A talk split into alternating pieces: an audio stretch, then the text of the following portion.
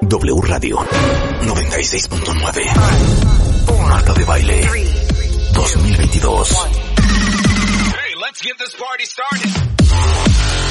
Doctores, abogadas, psicólogos, actrices, cantantes, nutriólogos, escritoras, enólogos, todos los especialistas. Todos los especialistas. Todos los invitados, todas las alegrías. Marta de Baile en W. En radio, en Instagram, en YouTube, en Facebook, en Twitter, en TikTok. Estamos en todos lados. Estamos de regreso. Y estamos donde estés. Marta de Baile 2022. Muy bien. Procedamos. Ok. Procedamos a lo que nos trajo, trajo el día de hoy abrir este ¿Cuántas, programa. sí, ¿Cuántas calaveritas recibimos? Pues como más de 300, Marta, muchas eh, muy entonadas. Bonito. Otras, Ajá. como siempre, de verdad. Tanto. Quería yo ir a casa de los cuentavientes a decirles, a ver, ¿qué parte no entendieron de lo que es una rima, de lo que es la cadencia, de lo que es una, un verso, una prosa, la diferencia entre verso y prosa? Igual, lo mismo. O sea, estaban Tipo. Marta de baile y Rebeca Mangas en la estación. Después llegó Rulo con un vaso de agua porque la calaca lo asustó y le dijo, no calaca, no me lleves, espérame que voy a ir al baño. ¿Qué es eso? o sea, ¿me entiendes? O sea, de verdad.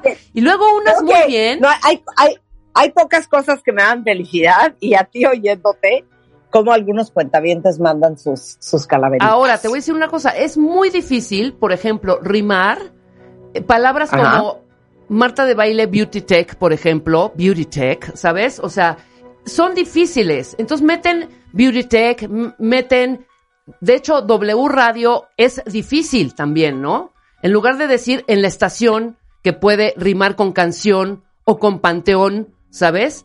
No. O Sí. sea, a fuerza, a fuerza meter un verso que no, perdón, una palabra que a fuerza tiene que rimar con doble U, ¿no? Hay muy pocas palabras, ¿no?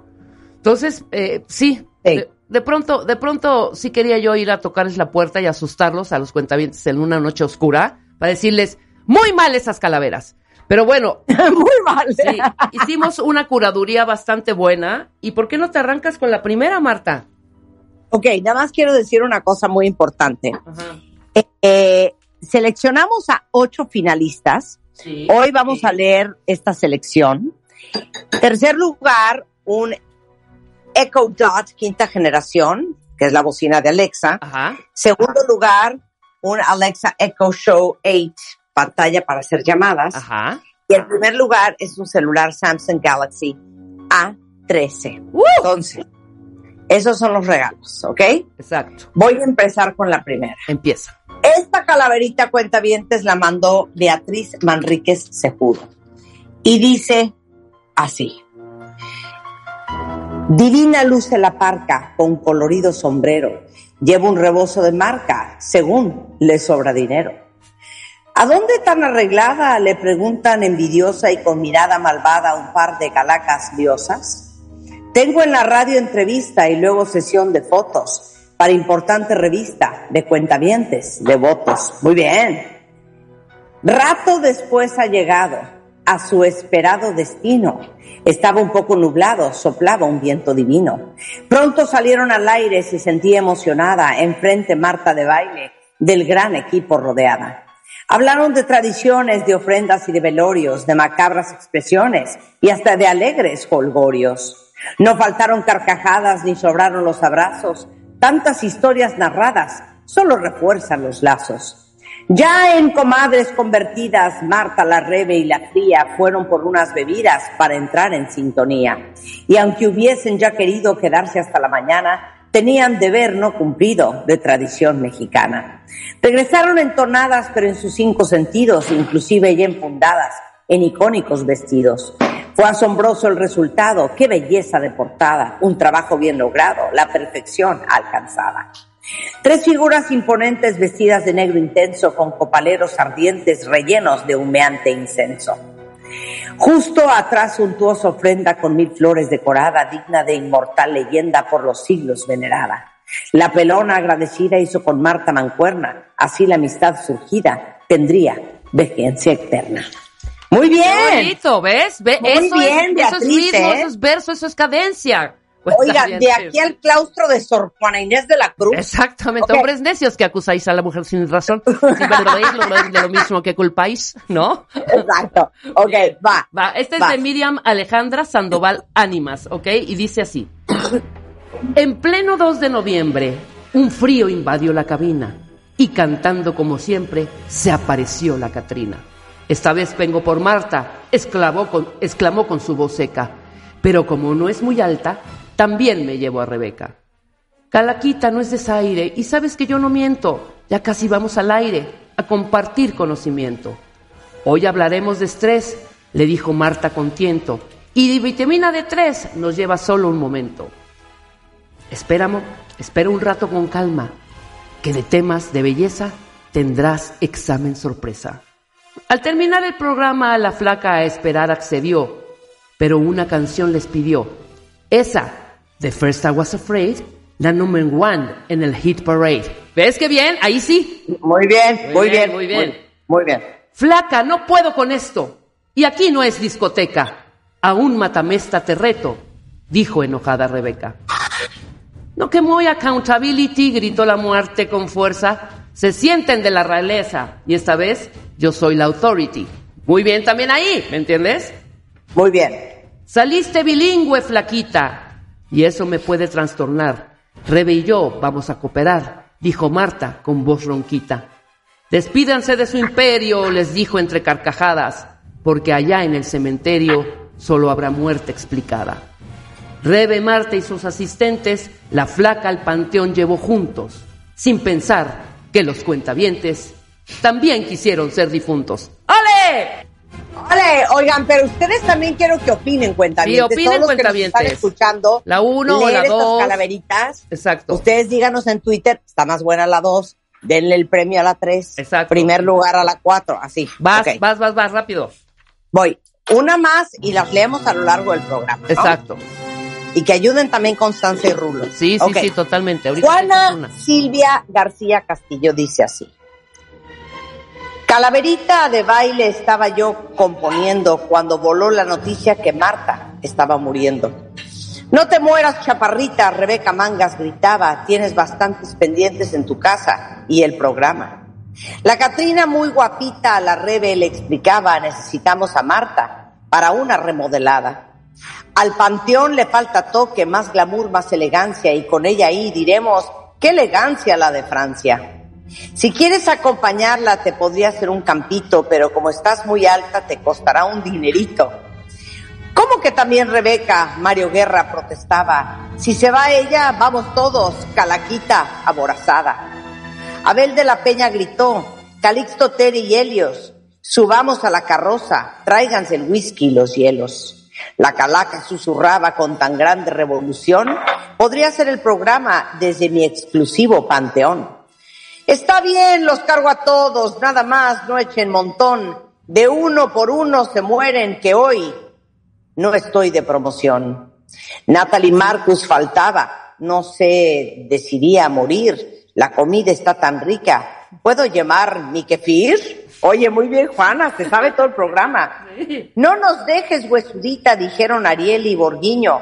Pondremos los empasuchi, las ofrendas y un buen vino. Marta gritó de ultratumba, no olviden a Spider-Man, díganle que le prometo renunciar al celular. Muy bonito el cementerio lució este 2022, muy fashion, todos con prendas, de baile, Bayibón Colección. ¡Ay, qué bonito! Muy bonito, Muy bonito, muy preciosísimo, ¿eh? Sí, Oigan, no. muy bien las calaveritas de este año, digo, van a ser ocho de las 300 que nos llegaron, pero las vamos a estar leyendo a lo largo del programa. Que se Yo ya una- sé más o menos quién es tercero, primero y segundo lugar, ¿eh? Sí, desde la que las estuvimos leyendo, pero de todos modos hay que leerlas en el transcurso del programa, ¿no? Ok. Eche, que Bueno, se eche una. Constanza. Lee una más y ya, lee una más y ya. Lee la de María Alegría. Gutiérrez Morales. Voy. Este día las huesudas arman muy buen reventón, pues le tienen a la mangas una fosa en el panteón. Como son muy fans de Marta y ya todas cuentavientes, cuando estire ella la pata, no le va a quedar ni un diente. Las Catrinas cada noche van buscando al tiburón, ya le tienen las velitas, la mortaja y su cajón. Con sus trajes elegantes y sombreros de ocasión, en las redes ya se anuncian para que vayan al panteón. Y las muertas grandes, chicas, se inscribieron y va en serio. Ellas quieren que Marta les enchule el cementerio. Pa' vestirse en el panteón de Ivón la prenda fina, si tú eres ya Catrina, te vas a ver divina. A las 10 de la mañana las calacas hoy de luto, porfa, quieren que Abel las prepare para su culto. A las 10 de la mañana las calacas hoy de luto, porfa, quieren que Abel las prepare para su culto. Me encantó esa frase. Este día la carroza al panteón lleva un presente. Es Martita, niña hermosa, muy capaz e influyente, para que hable a las muertitas que de ahí son residentes. Nadie puede aún creer que ya Marta haya partido. Abusadas, muertas, vivas. ¡Nos dejó a su marido! Dejaste Spider-Man. Aborazadas. No. Muy bonita, muy bonita. Eso no. Eso no. Bueno, este ya. Échate una más, una más, una más. La, la Catrina muy contenta se paseaba por la plaza, fue a comprarse ropa nueva de la nueva temporada. No encontraba de su talla y se puso como loca. ¿Quién es la diseñadora? Que no la muele, qué poca. La de baile le dijeron al cliente no se le miente, escríbale por el Twitter, pero hay que ser cuentaviente. La Catrina la buscaba, pero no daba con ella, y la Marta bien contenta con Spider-Man gozaba. Total que la encontró y hubo gran enfrentamiento. La, la de baile se llevó a que le haga sus atuendos. La de baile se aferraba a quedarse en esta tierra, la Catrina negociaba a cambiar por Mario Guerra. Pero quiero mis vestidos, ¿me los mandas rapidito? Mientras me voy desahogando con tremendo papacito. Complacida la Catrina se llevó a Mario del brazo y la Marta en cuatro días le mandó sus vestidazos. ¿Qué tal? Muy bien, Jonathan Contreras. Quedan tres, quedan tres. Vamos a aventárnoslas. Ok, va, de volada. Va de volada. Llega esta fecha en noviembre, noche de luna y oscura. Sale la parca, es costumbre, va caminando segura. Busquen pasillo y, y cabina de arriba abajo en la estación, mas la conductora Emelina anda ya en su cantón. Harta cosa preparaba, programa, revista y game show. No se detiene por nada, pocos le siguen el flow. Catrina entre sombras espera a que Marta caiga exhausta, pero es que en verdad no hay manera porque dormir no le encanta. Entra Doña Blanca en escena con gran sombrero y su manto va exclamando serena, anda ya al camposanto. Se pierde el color en el rostro, se cierne la tempestad. Mana, please, no hagas esto que me produce ansiedad. Es tu hora, está marcada, y no te me vas a escapar. Marta va desconsolada, pues allá no hay celular. Suena alarma y de un salto va despertando en su silla. ¡Qué alivio siento, Dios santo! Todo fue una pesadilla. Me voy ya para el programa, que se me junta el quehacer. Dejemos atrás el drama, será un buen día al parecer. Corre Marta a la cabina, llega tarde a trabajar, pero ahí está la Catrina, luciendo espectacular. ¿Qué pensaste, chaparrita, que te ibas a librar? Es tu hora, te lo dije. Vámonos al eterno a descansar. Te llevaron, te llevaron, te llevaron aunque no quisieses. Sí, pero a ver, faltan dos, lea- leámoslas al rato. A ver, Órale. eh, les quiero decir dos cosas muy importantes, cuentavientes. Ahora que viene, este, las navidades, esto que el otro, agárrense, porque yo quisiera que me dijeran cuántos de ustedes saben de qué están hechos, más allá de, ah, pues yo peso tanto. No. ¿Cuánta agua tienen en el cuerpo? ¿Cuánta grasa? ¿Cuánta proteína? ¿Cuántos minerales? Y a lo mejor me van a decir, pues eso de qué sirve. Pues aunque no lo crean, saber esto es clave para entender cómo están de salud y por qué no han logrado alcanzar la composición corporal que tanto han querido. Y eso no es todo. Es súper engañoso porque uno puede decir, ay, pues yo peso 54 kilos o 63 y según yo estoy bien.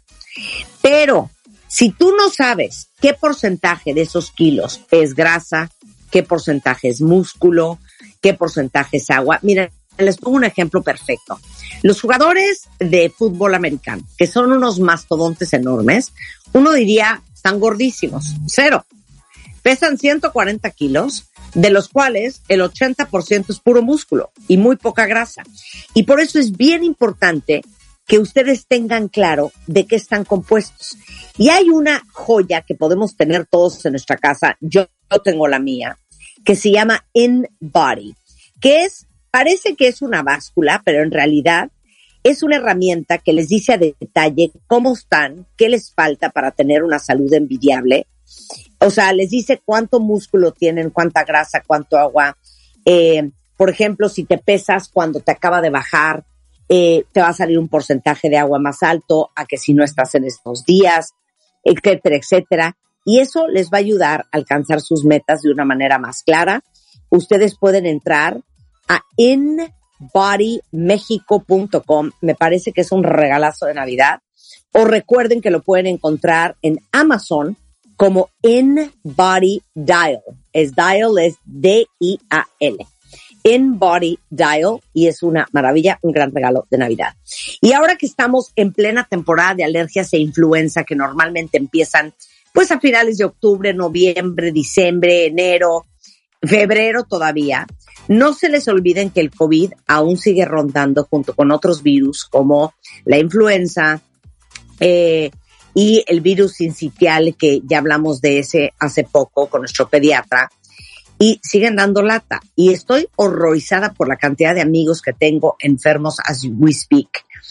Así es que no se confíen.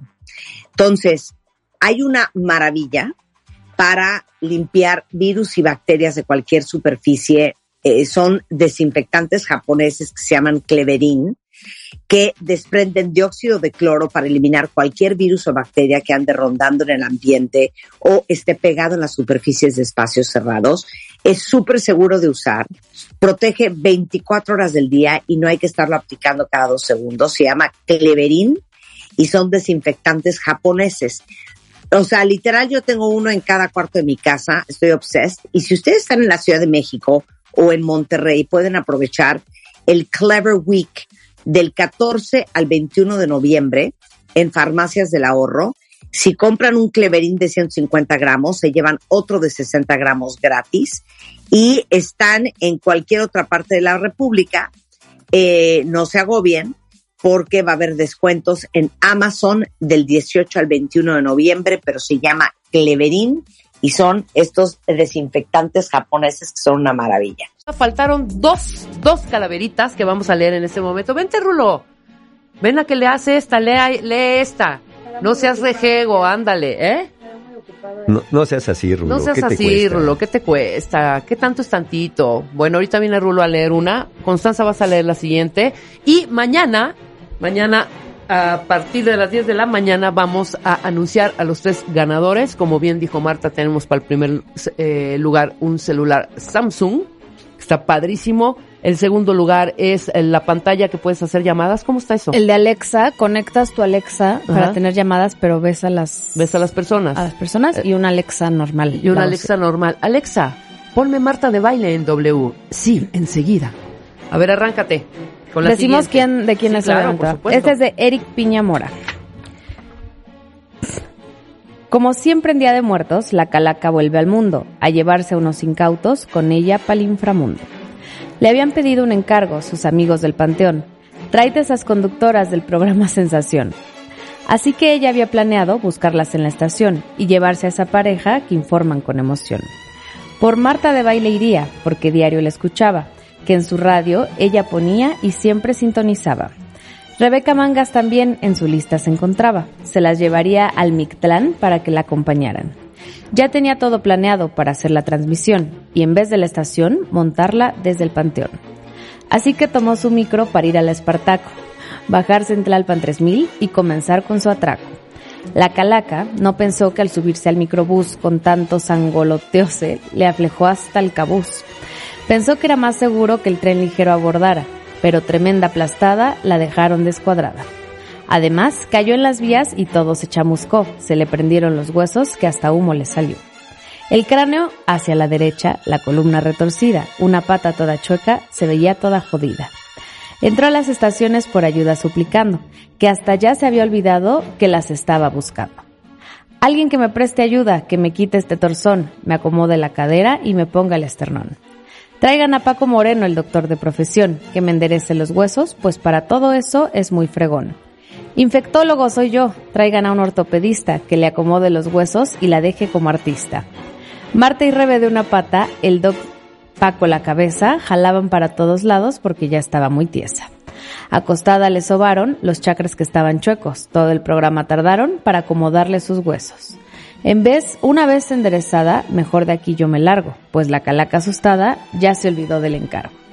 Mientras huía sentenciada que algún año volvería, pero no usaría transporte, que mejor caminaría. Por tanta vicisitud, decidió ella perdonarlos. Ya no se los llevaría para no perjudicarlos. Si escuchas la W y te gustan sus programas, agradece a la calaca que se quedó con las ganas. Así que este año en tu ofrenda no olvides ponerle un radio, que la disfruten tus muertos, sería un gesto extraordinario. ¡Qué bonito! Un poco larga, pero muy bonito. Sí escribió muy bien. ¿Quién es? Eric Piña Mora. Eric Piña Mora. Eric Piña, fíjate que cada año manda unas calaveritas buenísimas. Bueno, casi, casi todos los que hemos estado leyendo son como asiduos. Ok, la última.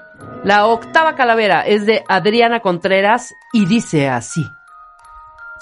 Estaba Marta de baile paseando en el camposanto, lamentándose que en vida no se le dio eso del canto.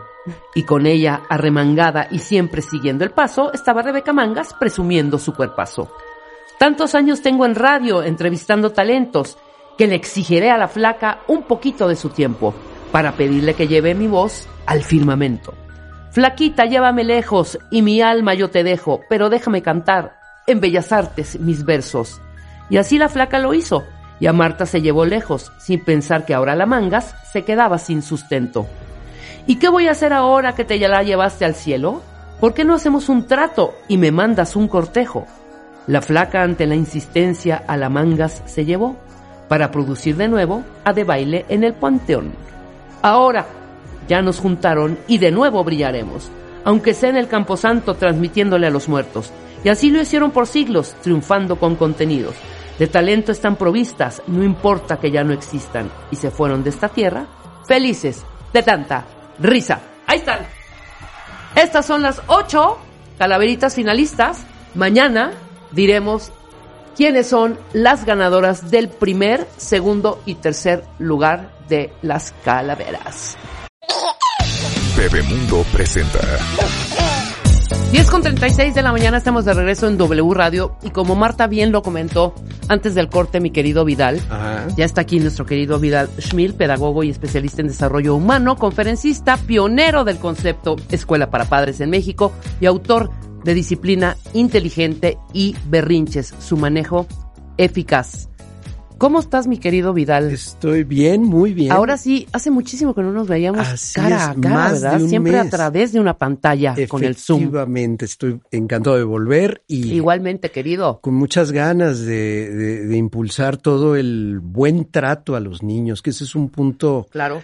Uno cree que solamente se les maltrata con golpes y no, el tema afectivo, el emocional, eh, todo ese tipo de cuestiones van, van cargando el costal y al final del camino, bueno, tenemos una serie de problemas ahora en la adolescencia. Hombre, y ahora muy, muy diferentes a los tradicionales. Tras de que los tuviste encerrados dos años, hijo, además, hay imagínate. hay una laguna brutal en socialización, en aspectos de límites, en temas de, sobre todo de socialización, de capacidad de relación, de comunicación, claro, de capacidad para enfrentar conflictos, de una manera pacífica. Muchas veces están desbordados. En los colegios, yo asesoro muchísimos colegios, trabajo muchísimo con colegios y, y, la problemática principal es esa falta de estructura. Claro. Mamás y papás que regresaron de a las clases presenciales con la piel muy delgada, podría yo decir, la piel muy delgada en el sentido de que quieren que sus hijos... Muy sensible, muy sensible. Sí, no quieren que les pongan los límites, que eh, ¿Cómo es posible que no les permitan ciertas cosas que antes sí, porque en casa sí era? En fin, es una problemática y la gran chamba, bronca. chamba, ¿eh? Y la gran bronca actual, pues tiene mucho que ver también con el peligro de la descalificación entre mamá y papá. Uf, Ese es, No, ese bueno. es todo un tema, ¿eh? todo, todo un tema. Entonces, es- Déjame decirte aquí unos datos que tengo venga, que Constanza bien nos, nos compartió. Chéquense esto, cuentavientes. Checa Vidal. La Universidad de Sussex en Inglaterra dice que la calidad de la relación entre los padres puede establecer un patrón de comportamiento que podría repetirse en las relaciones de sus hijos y hasta nietos. Y lo hemos venido diciendo desde el cansancio. bueno, yo tengo el dato de que son cuatro generaciones. Uf, imagínate. Eh, Imagínate venir repitiendo esos patrones, por supuesto, porque imitan lo que ven en casa. Ah, claro, y además hay aspectos más inconscientes y más profundos, Ajá.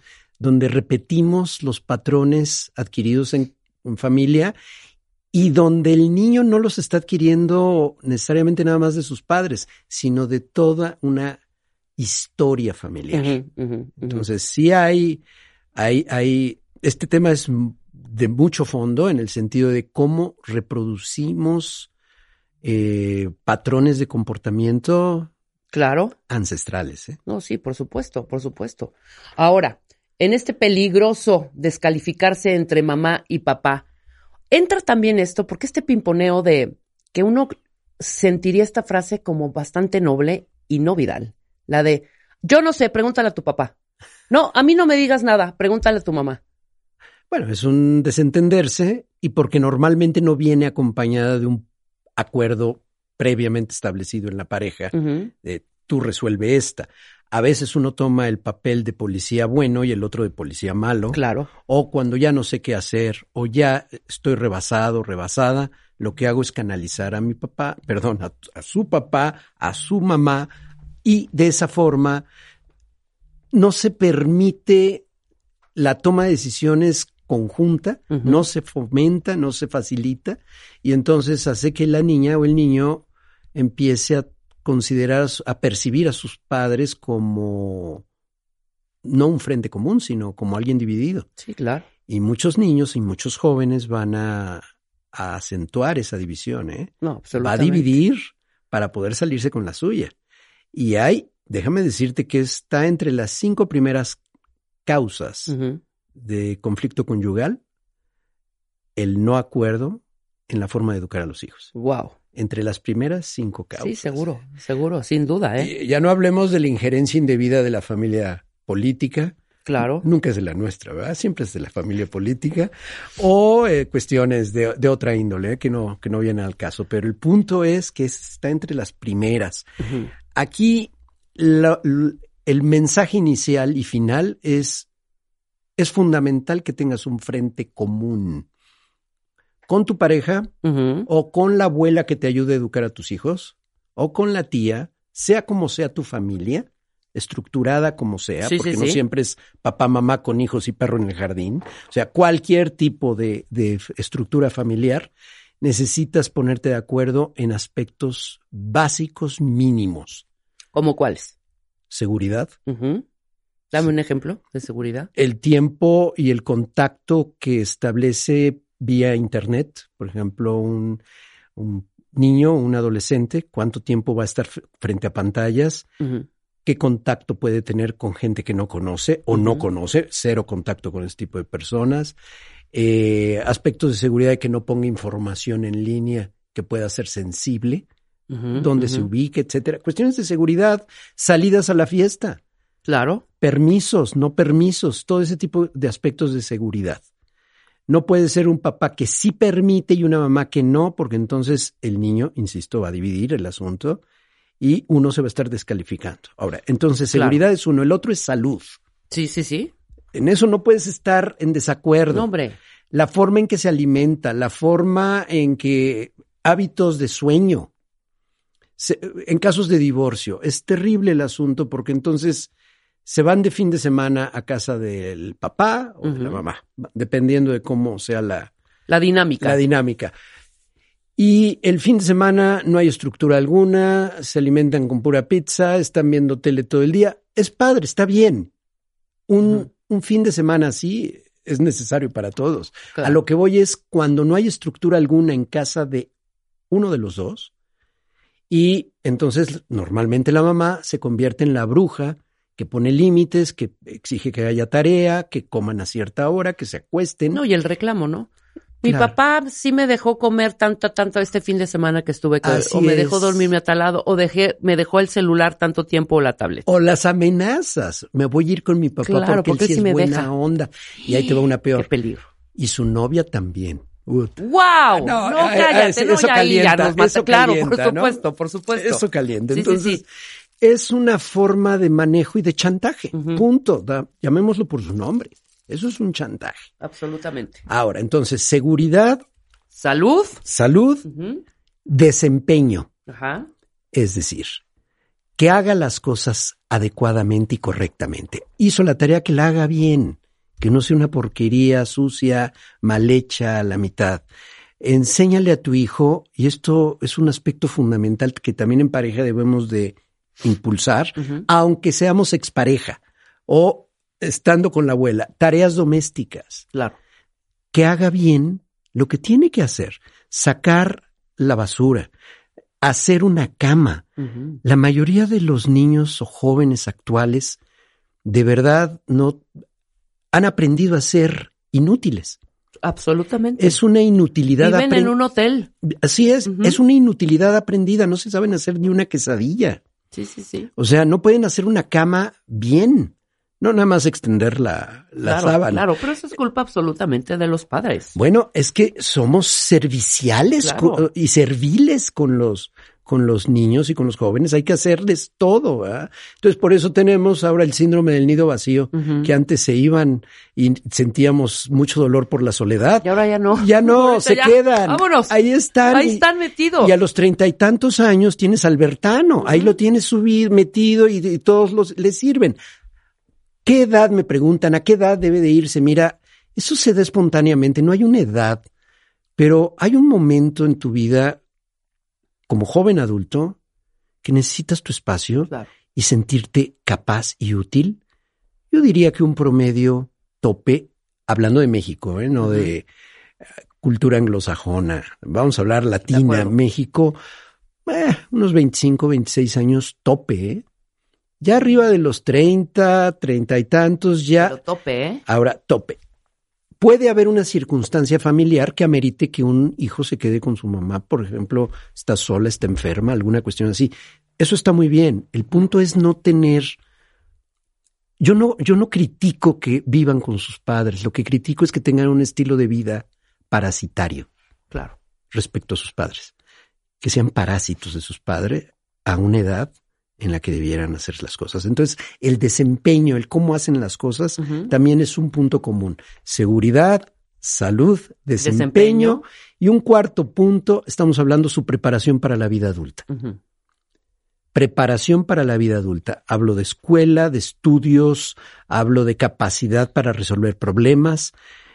Eh, si ya es un joven que dice, ya tengo 18, ya soy mayor de edad, está bueno, entonces te vas a pagar tu celular, eh, conoces un contrato, eh, le das un auto, bueno, le, le das mantenimiento, pagas Claro. tú la gasolina. No, pero ese está estudiando. Bueno, que trabaje fines de semana, que haga alguna cuestión que le permita tener algo de ingreso, ya hablando de más grandes. Pero si nos regresamos dentro de la sección Bebemundo con los Exacto. Lo que tenemos que empezar a trabajar con ellos es esa capacidad para tomar decisiones, para, para ser gradualmente cada vez más autónomos y menos dependientes. Decía la educadora Norma Alonso que el, el arte de ser madre y padre significaba dejar, dejar de ser indispensables lo antes posible. Entonces, a mí me gusta usar una analogía con una red de contención. Bien. Haz de cuenta que tu hijo, tu hija, está, apren- está aprendiendo a, a caminar por la cuerda floja de la vida. Te puedes caer en cualquier momento. Todos los niños y adolescentes y adultos nos vamos a caer de esa cuerda Claro, claro. floja. Y para contenerte hay una red. La red te contiene. ¿Qué pasa si la red está guanga? No, bueno, no hay sostén, vamos para abajo. Es como no tener red. Claro. Esa es la familia permisiva. ¿no? O la mamá permisiva, o el papá permisivo, o la abuela permisiva. No poner red que contenga. Claro. Luego, en el otro extremo, tenemos la red tensa, tensa, tensa. Sí, sí, sí, sí. Que cuando caes en ella, lo que ocurre es que te expulsa. Te saca, te saca totalmente. ¿Qué sucede con los adolescentes o niños que han vivido una relación familiar tensa, restringida, eh, limitante? No digo que tengan buenos límites, sino que sea limitante hasta de su personalidad. La familia los expulsa, o sea, la joven o el joven lo primero que hace es irse de la casa. ¿Por qué? Porque ya no soporta lo que él considera represión. Y podría ser represión. Uf. Entonces tenemos en un extremo la red guanga y en el otro la red tensa. ¿Qué pasa si mamá es de red tensa y papá de red guanga? Sigo hablando de la red. O sea, ¿qué ocurre cuando hay esa contradicción? Pues que empieza justamente el niño o la niña a buscar al de la red guanga porque, porque es con quien puede va a salirse. tender a irse a la parte relajada. Por Es supuesto. obvio. Entonces, ahí tenemos una bronca. ¿Qué tendríamos que hacer, Rebeca? Lo que tendríamos que hacer es platicar de estos cuatro aspectos básicos, seguridad, salud, desempeño y sobre todo también preparación para la vida adulta, para atender una red que sí sostenga, sí te sostenga, pero por otro lado no te expulse. O sea, que tenga la firmeza suficiente para contenerte, Ajá. Pero no la rigidez extrema que hace Que te vayas. que te vayas. Ese es el punto medio y el gran reto. E inclusive no necesitas irte físicamente de un lugar. No, no. Se abstraen, ¿eh? Completamente. Bueno, es una forma de alejamiento, de abandono próximo. Claro. Se llama abandono próximo. Estoy de cuerpo presente. Exactamente. en términos más mexicanos, estás de cuerpo presente. Exactamente. Y eso sucede también cuando hay mucho dolor y cuando hay mucha represión y maltrato. En 2015 se hizo una encuesta que hablaba de cuántos niños eran maltratados físicamente y lastimados violentamente en un afán disciplinario. No, no me digas. 63%. No, no, no. Es altísimo. 63% en números reales por la población que existe en nuestro país son millones Wow. de personas que son maltratadas. Sigan mandando sus preguntas y en algún momento en el transcurso de la tarde Vidal Schmil se dará esos tienes momentos para aquí? responder. Bueno. Ahorita leemos algunas, claro Vale, que sí. vale. No, mucha gente se está súper identificando. O sea, yo vivo sobre ese sistema, mi marido me descalifica todo el tiempo. O sea, desde, ay, ya, déjalo. Así Mañana es. se baña a la hora que le dijiste. O déjalo una horita más con el celular que tiene. Inclusive, hasta cosas que a la mamá le parecen un poco como raras o exageradas. En- eh, ejemplos eh, estúpidos. Mamá, vamos a ir a escalar mi papá y yo. Es que estás ahorita con muchas tos. Hombre, no pasa nada. Tu mamá no sabe de eso. Desde ahí. Es la forma. Es la forma. Porque ¿no? en un momento dado puede tener un argumento y puede tener un punto. El, como mencionamos al final del, antes del corte, Ajá. es trasladar el conflicto conyugal o el desacuerdo con la pareja al terreno de la educación de los hijos. Sí, absolutamente. Y eso es usar a tus hijos como balas para herir. Sí, totalmente. Y eso es descalificar usando a los niños. Ya no hablemos de exparejas. No, bueno. Bueno, ahí se acentúa, se enfatiza esto de una manera enfermiza, ¿no? En casos de divorcio, por ejemplo, con exparejas, Ajá. que no sean colaboradoras, que no puedas hablar con ellas, porque puede haber exparejas con las que te puedas poner de acuerdo. Es más, he sabido de casos donde después de divorciados se comunican mejor respecto a cómo educar a los hijos. Sí, ¿eh? algunos sí. En algunos casos, pero son excepciones. La Exacto. mayoría andamos de la greña. no, y estás no metido más bien en el pleito que tienes con el exmarido Así es. para poder, como tú dijiste, son balas. Entonces, si no se puede hablar y negociar, si no hay acuerdo posible, vamos a poner el peor escenario, tú estableces las reglas de tu casa y te apegas a ellas. Y se acabó. Y no tomes, no compres el chantaje del que hablábamos de entonces me voy a vivir con mi mamá o con mi papá. Exacto. Que lo hagan, que lo experimenten, que se vayan, hazlo en un periodo vacacional, hazlo en un periodo de escuela también para que vea la rutina cotidiana y que le mida, como decimos coloquialmente, el agua a los camotes y Claro. ver si realmente jala o no jala.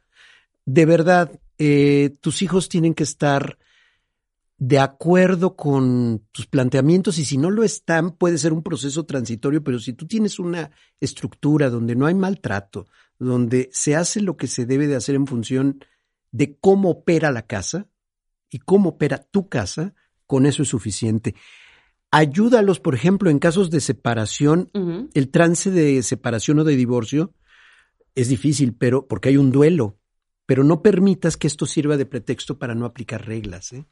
Claro. Esa es otra, porque luego, ay, es que está en divorcio, entonces el niño Anda como muy triste, anda está como muy triste, vamos a entonces ser por eso-. No. por eso pasa el día completo en línea y no duerme y no le pongo horarios de uso de dispositivos y eh, se malpasa, no hay tareas, reprueba en la escuela. Puedo entender que hay un problema, pero eso no significa que debo de relajar reglas. ¿eh? Claro. En mi casa es así. Ahora, mencionabas cuáles son los acuerdos mínimos indispensables, el que no puede dejar de ser. Sin importar el nivel de desacuerdo entre la pareja, la prioridad es tener un frente común para el bienestar de los hijos. Y esto significa que cuando alguno decida algo, el otro no lo va a descalificar. Claro. Si no te pareciera, esperas a la noche, esperas el momento y en corto y por separado, platicas, oye, se te pasó la mano en mi opinión por esto, y el otro deba, que dé sus argumentos, a lo mejor te acaba convenciendo o no, tú lo acabas convenciendo. El punto es sí encontrar esa, ese diálogo, ese espacio para no descalificar frente al otro. Y esto pasa, sabes, no solo en pareja, hablemos de otra estructura de familia. Tú no quieres que el niño coma de cierta manera o ciertos Alimentos. y resulta que la abuela, pues subrepticiamente le da y se lo permite. Mira, cuando va a casa de la abuela y esos, esos momentos de relax son válidos. Ok. Y creo que los abuelos se han ganado el derecho de, supuesto. de alguna Y ese manera. Es su papel, consentir es y- ser su amorosos con sus nietos. Siempre y cuando haya un límite de no desacreditar Claro. a los papás. Que entonces es que tú eres muy dura con Gustavo Adolfo o como se llama el niño Sí, y sí, sí. entonces hay una discusión y Gustavo Adolfo presenciando todo eso, ahí sí hay una descalificación y sol- no solamente es entre padres, puede ser la Claro. abuela, el abuelo, Y también de tener la un red. diálogo con el abuelo y la abuela. ¿No te acuerdas de esa historia que a la abuela le decían no le den chocolates a la niña porque es alérgica? Le dio tres veces, hospital tres veces. Ah, claro. ¿Sí me explico? O Sí, sea, sí. también. Sí, entonces, y, y cuidado con los abuelos que regalan y regalan y regalan cosas. Eh, cada vez que va el niño de visita, una- un regalito está muy bien, pero luego hay cosas que son excesivas. Y el abuelo, yo recuerdo un abuelo que decía, es mi dinero, yo puedo hacer lo que quiera y le quiero dar a mi nieto y es mi derecho. Claro. A ver, hasta que su hija le dijo una cosa muy dura. Le dijo, a ver, papá, ¿no te da temor que Rodrigo, mi hijo, tu nieto, venga con tanto entusiasmo para ver qué le vas a regalar Claro. y no para verte a ti? Qué fuerte. Claro. Bueno, no se hablaron en cuatro meses. La corrió, le dijo que era una malagradecida, en fin. Cuatro meses después, cuando regresó Rodrigo a casa del abuelo, el abuelo se moderó. No te estoy diciendo que dejó de darle cosas, Pero fue. Pero moderó, funcionó, claro, ¿eh? funcionó. funcionó. Esto es un punto importante. Un frente común hará que tus hijos, y en particular adolescentes, podemos hablar a, a todos los que tienen hijos pequeños que nos están escuchando, no, no se confíen tanto. La adolescencia llega realmente pronto. Rápido. Exacto. Rápido. Entonces vamos preparando el terreno. Hay que comprender que dividir no es una estrategia que les funcione. O sea, que ellos comprendan que dividir a los papás no es una estrategia que les va a funcionar. De verdad, aplanen cualquier desacuerdo en privado. Y si de plano la persona está en una postura oposicionista, hablo de la expareja o la otra persona, de sabotaje Sí, sí, sí. de, tu- de ti y usando a los niños, entonces simplemente limítate a manejarlo en tu casa de esa manera. Claro. No puedes hacer más. Por algo te divorciaste en un momento dado y esta puede ser una de las causas principales por las que haya ocurrido. ¿eh? No, sí, sin duda, sin duda. Sí, no lo has dicho muy bien. E inclusive si no están separados. O sea, primero arreglen sus broncas, hijo.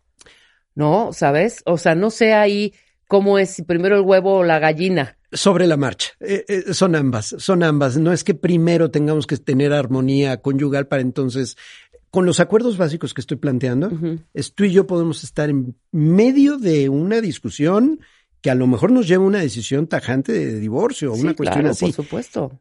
Vamos a poner a los niños por separado. Julia Borboya, que es la especialista en este tema de, de- del divorcio y la divorcitis, de esa amenaza, Sí, sí, ese sí. péndulo constante donde probablemente ya vaya a ocurrir el divorcio, pero no ocurre y se prolonga excesivamente. Bueno, ahí el punto fundamental es que tú puedas sacar a los niños para que ellos no asuman erróneamente que son los causantes de la separación. Claro. Fíjate que cuando tú te peleas con tu pareja por X o Z, por un permiso, no permiso, por tomar chocolate o no, el problema llega a ser que los niños interpretan que los pleitos que están teniendo son ustedes como pareja son causados por él son causados por ella. Claro. Y cuando se toma la se, se toma la decisión de divorcio dicen "Fue Es mi culpa". es mi culpa. Sí, sí, sí. Ese es el primer error garrafal que podemos cometer, no sacarlos de esa, de esa discusión. Y si tú estás usando a tus hijos para ponerle en la torre al otro o a la otra, el niño lo va a interpretar como que él es el causante. Por supuesto. Ahí nomás, para que le midamos. ¿eh? Sí, claro. Y esto, como indica el estudio de la Universidad de Sussex y muchos otros, va generación Tras tras generación. generación Claro. tras El generación. que no repara, repite. Así es. Entonces, eh, muchas veces nuestro futuro no es más que una repetición del pasado. Y esa pseudo libertad de elección es una fantasía, ¿eh? en la medida que estamos marcados por esto. Entonces, sí son como eslabones de una cadena. Y tal vez tú que me estás escuchando seas la persona con la conciencia suficiente para romper ese eslabón y decir, me tengo que trabajar en esta zona, de qué manera me ha afectado a mí lo que me pasó. Yo creo que sí, efectivamente, ser mamá o ser papá es un magnífico pretexto, vamos a decir esa palabra, sería justificación para intentar ser mejor persona. ¿eh? Guau. Eh, ¿En qué sentido? En el sentido de escarbar. ¿Qué me pasa? ¿Qué me ocurre? ¿Qué frustración estoy tratando de cubrir o de satisfacer a través de mis hijos? Todo esto lo vamos a hablar en, en el En el Bebemundo Master, Master. Bebe- ¿eh? claro, el Master Bebemundo, que ya es. es. a final de este mes, ¿no? Así es, es el último domingo El de último noviembre. domingo de noviembre. Así para que es. todavía hay, hay tickets disponibles, pero pues apúrense porque casi casi estamos a nada de sold out. Bueno, yo voy a hablar justamente sobre cómo evitar los extremos en la educación. Cómo evitar el extremo, por un lado, de ser sobreprotector Claro. y en el otro, de ser un sargento eh, Sí, sí, sí. que no da pie Militar. a nada. Ajá. Y cómo podemos equilibrar todos los factores de empatía, de, de cubrir las necesidades emocionales de los hijos, pero a la vez exigirles. Claro. Porque luego tú crees que amar a tus hijos es no exigirles nada.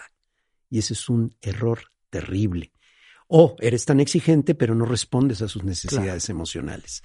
Vamos a hablar de eso. gran mucho tema, más. gran tema. El último domingo de noviembre, Así es. métanse a bebemundo.com y consigan ya sus boletos. No se pueden perder a Vidal y bueno, a una infinidad de expertos que estarán dando conferencias durante todo el día.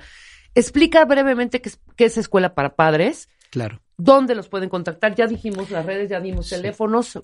Explica cómo funciona. Es escuelaparapadres.com. Haz de cuenta que es el Netflix del parenting. Ajá. Bien. Así va. Es decir, la gente se inscribe, se inscribe a, paga una membresía o digamos una, una cuota mensual automáticamente con cargo a tarjeta y tiene acceso a más de seis cursos. Y cuando te digo cursos es que tienen una secuencia, todo está en video Sí, sí, sí. y a una biblioteca de más de 100 videos que se llama Family Keynotes. Wow. Entonces, ¿de qué tema quieres investigar desde pequeñitos hasta grandes, adolescencias. Hay un curso sobre adolescencia, el de disciplina inteligente. Está uno con Chayo Busquets, que también es una eh, especialista, con un especialista en sexualidad, Vicente Hernández Haddad. O sea, no solamente soy yo hablando de todos los Muy temas, eh, he ido ampliando la gama y eh, también la gente puede no inscribirse. Hay gente que no le gusta eso del cargo mensual y entonces lo que hace es se inscribe a un curso en particular. Decide cuál le gusta. Ese es el que inscribe. quiero y vámonos sobre eso y no, no hay cargos Claro. recurrentes. O sea, tiene las dos opciones. Y también déjame decirte que hay videos gratuitos. Ajá. La gente se, regi- se registra, me da sus datos y tiene una serie de videos, por ejemplo, eh, el tema de el autocontrol, no pierdas el control emocional ante lo que hace tu hijo. Luego los papás hacemos unos berrinches. Sí, hombre. No hablemos de los berrinches de los niños, Sí, los hablemos berrinches de los padres. papás. O el, la conexión antes que la corrección en el tema del adolescente. Conexión antes que corrección. Hay mucho, cómo distinguir un juego sexual en los niños, por ejemplo, de un abuso. Entonces, todo No, ese bueno. y todo eso es gratis, no les está costando. Además. Escuelaparapadres.com. En redes sociales es Escuela para Padres de Vidal Schmil, Escuela para Padres Vidal Schmil en Instagram, que confieso, Instagram tengo que usarlo un poco más. Pues y de muévela, mejor mueve tus manera. redes, mueve tus redes, Vidal. Y, y Twitter. Entonces es escuela-padres, pero escuelaparapadres.com es la opción. Y sobre todo estoy trabajando, no sabes de qué manera, con escuelas. ¿eh? Wow. Las escuelas eh, y los maestros. Estoy por lanzar. Das cursos también en escuelas, claro. a, por a eso me dedico. A eso te dedicas. Anoche estuve en un colegio dando una conferencia sobre los principales errores al poner límites a los hijos Bien. y lo dividí por edades, por etapas, o sea, cómo hacerlo con adolescentes que no funciona lo que sí te funcionaba cuando eran niños, qué ajustes debes de hacer, o si tienes preescolares, para todas las edades. Entonces, con las escuelas estoy trabajando mucho por un método y voy a lanzar una nueva página que se llama Maestros de Hoy. Wow. Pues aquí la vienes a, a Por lanzar, ¿eh? supuesto, eso es clave, los maestros y los papás, el hogar y la escuela, ese es el nuevo frente común. No nada más es en casa, como lo acabamos de ver. No, hombre, claro, hay que reforzar también en la escuela, ¿cómo no? escuela y hogar de a de veras, no solo como discurso políticamente correcto, De acuerdo. como una necesidad fundamental. Padrísimo. Pues aquí te esperamos para que lo lances aquí, en vivo y en directo. Un abrazo y muchísimas Muchas gracias. gracias, Vidal. Ya saben, ya les damos las herramientas. Ustedes hacen lo que más les parezca conveniente con todo esto que les estamos ofreciendo. Nosotros hacemos una pausa. Al regresar vamos a hablar de la microbiota y las emociones con nuestra querida Carmina, que ya está aquí. En no más de nueve minutitos que dura el corte. Regresamos.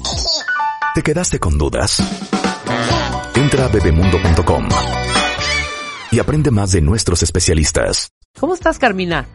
Muy Déjame bien. presentarte como se debe. Carmina Flores es médico cirujano por la Universidad de Anáhuac y la UNAM, doctorada en patología celular con especialidad en inmunología. Tiene 16 años de experiencia en el tratamiento de pacientes con nutrición oncológica, manejo de pacientes con autoinmunidad y alergias inmunitarias. Alimentarias, perdón, alergias alimentarias. Y el tema de hoy es la psicobioma, cómo te- tu microbiota afecta en tus, en tus emociones. Fíjate, Carmina, que tuvimos hace como 15 días o un mes más o menos, estuvimos hablando de depresión en, niños y adolescentes con nuestro querido psicoterapeuta Mario Citalán. Ajá. Y fíjate que en un momento de la conversación efectivamente se centró en la microbiota de los chavitos y de los adolescentes, ¿no? Entonces, eh, esta unión o esta relación que tiene nuestra micro- microbiota con nuestras emociones y cómo afecta es interesantísimo. Sí, no, y fíjate que es, es un tema muy actual porque nos hemos dado cuenta en los últimos años Ajá. de realmente la importancia de la microbiota en nuestra vida, ¿no? Porque antes, eh, pues cuando éramos chiquitos, ¿no? Nos hablaban de la flora intestinal, pero en los últimos años hemos ido descubriendo la, la trascendencia que tiene, no nada más eh, a nivel de la digestión, ¿no? Sino en todo nuestro, pues nuestro equilibrio de todo el cuerpo. Claro. Fíjate que muchos terapeutas que nos han compartido eh, sus experiencias es así, doctor, traigo una depresión terrible, le hacen 20 mil estudios, etcétera, etcétera. ¿Y sabes en dónde terminan? Con el gastro. Sí, ¿No? sí, sí, sí, y te digo, a mí también me están llegando eh, pues a raíz de la pandemia también, como cambiaron mucho nuestros hábitos, nos volvimos sedentarios, cambiaron nuestros hábitos alimenticios, pues empezaron a llegar muchas personas con ansiedad, con trastornos depresivos, ¿no? Y, eh, y pues mucha de esta, de, de, la raíz de esto es parte del, del microbioma. Claro. Vamos a empezar a explicar para que todos los cuentavientes eh, les recordemos, porque aquí somos muy estudiados todos y estudiadas, ¿eh? ¿Qué es la microbiota para entender perfectamente el tema? Sí, muy bien. Pues mira, la microbiota intestinal es lo que antes le llamábamos flora intestinal y que es una serie de eh, microorganismos que conviven con nosotros y que vamos a tener como un diálogo con ellas, este, digamos, se, se llama simbiosis, ¿no? Que es que dos dos seres vivos como que se complementan y se ayudan entre sí. Ajá. Entonces, eh, la microbiota pues la tenemos en todas partes, ¿no? Hay una microbiota en el tracto respiratorio, hay una que está en la boca. Sí, sí, sí, estamos nosotros llenos de bacterias. Ajá que nos ayudan a, vivir y nos ayudan, bueno, nosotros los ayudamos a ellos, pues dándoles un hábitat, nosotros somos los huéspedes, y ellos, pues, son eh, nuestros inquilinos, por decirlo así, que nos dan efectos benéficos para nuestra salud. tenemos en todas partes, ¿no? En todas las mucosas, todo nuestro tracto respiratorio, nuestro tracto gastrointestinal, ¿no? Incluso hay, hay microbiota vaginal. Entonces, eh, tenemos todo un sistema, se cree que más o menos un adulto tiene alrededor de dos kilos de microbiota nada más en, su cuerpo. Imagínate eso. Dos kilos. Dos kilos, sí. estamos hablando de dos kilos de microorganismos. Exacto, que viven con nosotros. No en nosotros, viven con nosotros porque justo e, es ese diálogo de este, yo te doy y tú me das beneficios, el que nosotros estamos buscando. Oye, y algo que acabo de descubrir ahorita, bueno, no ahorita, cuando estaba eh, viendo todo tu texto y la investigación que hizo Constanza, o sea, los probióticos son estos microorganismos. Exactamente. O sea, cuando eh, tomamos algunas bebidas que tienen probióticos o algunas, eh, eh, no, no, son, no es medicina, son tratamientos suplementos. o suplementos con probiótico. El probiótico es el microorganismo. Exactamente. estamos tomando estos microorganismos. Sí para reforzar nuestro microbiota. Exactamente. Y aquí ¿Ya lo, cuenta bien sí. Lo interesante del probiótico es precisamente que viene en una dosis que es benéfica para nosotros. Claro. Y que contiene microorganismos que nosotros sabemos que son buenos para nosotros, porque también hay microbiota que no es saludable para nosotros. Y esa es justo la que nos causa inflamación, nos causa problemas y que nos da en la torre con todo el eje neuroendocrino. Claro. Ahora, ¿qué genera, en qué generamos en nuestro cuerpo para que la microbiota sana se vuelva enferma? O sea, cuando tengamos, tenemos estos microorganismos que no son saludables, ¿cuáles son o qué hacemos mal? Para, exacto. Sí, pues mira, normalmente siempre tenemos de los dos, porque invaden, ¿no? Son microorganismos que van a llegar y que los estamos respirando y que están en la comida y hay, por todas partes. Aquí el secreto es que nosotros tengamos el balance para que tengamos la microbiota saludable al mayor porcentaje y la que no nos hace bien al menor porcentaje. Y eso, pues depende de nuestra alimentación, de nuestros hábitos de ejercicio, y también de nuestro patrón de sueño, ¿no? Entre, entre varias cosas. Entonces, hay muchas cosas que hacemos nosotros todos los días sin, sin querer y sin saber que le damos en la torre a nuestra A ver, dame cinco, así, de bote pronto. A ver, lo primero, ¿no? Los, la comida que viene ultraprocesada. Ok. Todos los aditivos, los conservadores, colorantes, saborizantes artificiales, que ya vienen, pues, con químicos muy, eh, pues muy complejos, esos pues pueden tener, eh, hacerle daño a la microbiota sana. Ok. Otro, los edulcorantes artificiales. Wow, ajá. Que eso también es algo que hemos visto. En los últimos años se ha como generalizado, incluso las mamás dicen, ay, pues le voy a dar este edulcorante artificial al niño para que no me engorde, ¿no? En lugar de tanta azúcar. Y hay muchos que son, les llamamos disruptores de la microbiota intestinal, porque pues alteran la bioquímica de nuestro intestino y pues mueren las bacterias. Claro. Otra es los antiparasitarios y antibióticos, que eh, en Latinoamérica la autorreceta es como lo de hoy. Te dan en la torre, sobre todo los, los, los, antibióticos, claro. Sí, sí, sí. Y los antiparasitarios también, porque la gente piensa que no, que no hacen daño, ¿no? Y a mí cada rato me, me están mandando preguntas en redes de, me voy a desparasitar, ¿no? Ajá. ¿Qué hago? Eh, este, ¿y por qué te vas a ¿Recomiendas desparasitar? la no? desparasitada cada año? Es que hay gente que se lo hace cada año. No, ¿verdad? No, o sea, te- para, ¿Cuál es para desparasitarte, no sé, no sé, se puso de moda, yo creo, ¿no? Sí, sí, sí. Este, hay que saber si tienes parásitos o no, ¿no? Y eso con un estudio clínico en un laboratorio te sacan una muestra y ven si hay parásitos o no. Si Claro. tienes parásitos, te desparasitas. Si no, es como tomar una medicina para matar a un bicho que no existe en ti, ¿no? Claro. Y que vas a ser resistente en el momento que sí tengas algún bicho. Exactamente, como los antibióticos, ¿no? Que también es autorrecetados aquí. Ajá. Luego, otra cosa importantísima, nuestra alimentación. Sí. Si no consumimos suficiente fibra, suficientes vegetales, frutas, no tener una dieta balanceada, equilibrada, también las bacterias buenas van muriéndose porque no tienen sustento. De acuerdo. Y el sueño, que todos también damos por sentado que el, que el sueño es como, ay, bueno, pues medio que dormí, medio que descansé, pero pues ahí la llevo, ¿no? Ajá. El sueño es algo importantísimo porque se ha visto que también todo nuestro ciclo circadiano tiene que ver con cómo funciona nuestra microbiota. Entonces, es súper importante que no nada más tengamos un buen patrón de sueño, sino que descansemos, ¿no? Porque hay gente que necesita dormir cinco horas y con eso es suficiente, pero hay gente que va a necesitar más horas, ¿no? Claro. Y los niños ahorita tampoco están durmiendo bien. No, bueno. ¿no? Estamos acostumbrados a que pues tenemos los estímulos con pantallas azules y con muchas cosas eh, hasta altas horas de la madrugada y eso interrumpe nuestro nuestro patrón de sueño vigilia. Entonces, Claro. eso también es malísimo para la microbiota, ¿no? Bien. Ahora, ¿qué pasa, Carmina, en el intestino que se conecta con nuestro cerebro? Pues sí, eso eso ¿Cómo es esta conexión? O sea, uno nunca imaginaría del intestino al cerebro qué tiene que ver. Exacto. No, y, y fíjate que, pues hay textos históricos súper interesantes, porque desde los romanos hablaban que la salud empezaba en el intestino y ellos no sabían, Ajá. ¿no? De, de todo esto de la microbiota.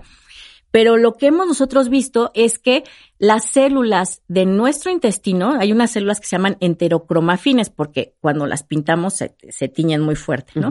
Y estas células, el 95% de estas células secretan serotonina Ok. y también pueden secretar dopamina, que son dos neurotransmisores súper importantes, ¿no? La serotonina es la que llamamos normalmente la, la hormona de la felicidad Ajá. y la dopamina, que es la hormona del placer. Sí. Y eso regula muchísimas cosas en nuestro, en, en nuestro metabolismo, ¿no? Imagínate, es desde la digestión, tus emociones, la libido, tu patrón de sueño, el cómo reaccionas este ante los estímulos Ajá. de la vida cotidiana, ¿no? Y también pues puede afectar como estamos ya hablando de la bioquímica del cerebro, incluso hasta de tu tolerancia a la frustración y de cómo enfrentas los problemas eh, en el día a día, ¿no? Claro, claro. Entonces, ahí es donde principalmente reside que antes pensábamos que todos los neurotransmisores eran 100% fabricados en el cerebro y ya está. Y hoy en día sabemos que también el intestino juega un papel fundamental en esto. O sea, está clarísimo. Ya vieron cuentavientes cómo vamos ligando una cosa con otra. Ok, entonces, clarito y peladito. El 95% de las células enter- enterocromafines del intestino son producidas, o sea, la, la serotonina, ese neurotransmisor, se produce por ese 95% de células enterocromafines del intestino. Imagínate. Ajá, la serotonina y la dopamina, me Y imagino que en el porcenta- un porcentaje parecido. Más o ¿no? menos, ¿no? No es tan, tan alto, pero también, ¿no? Ajá.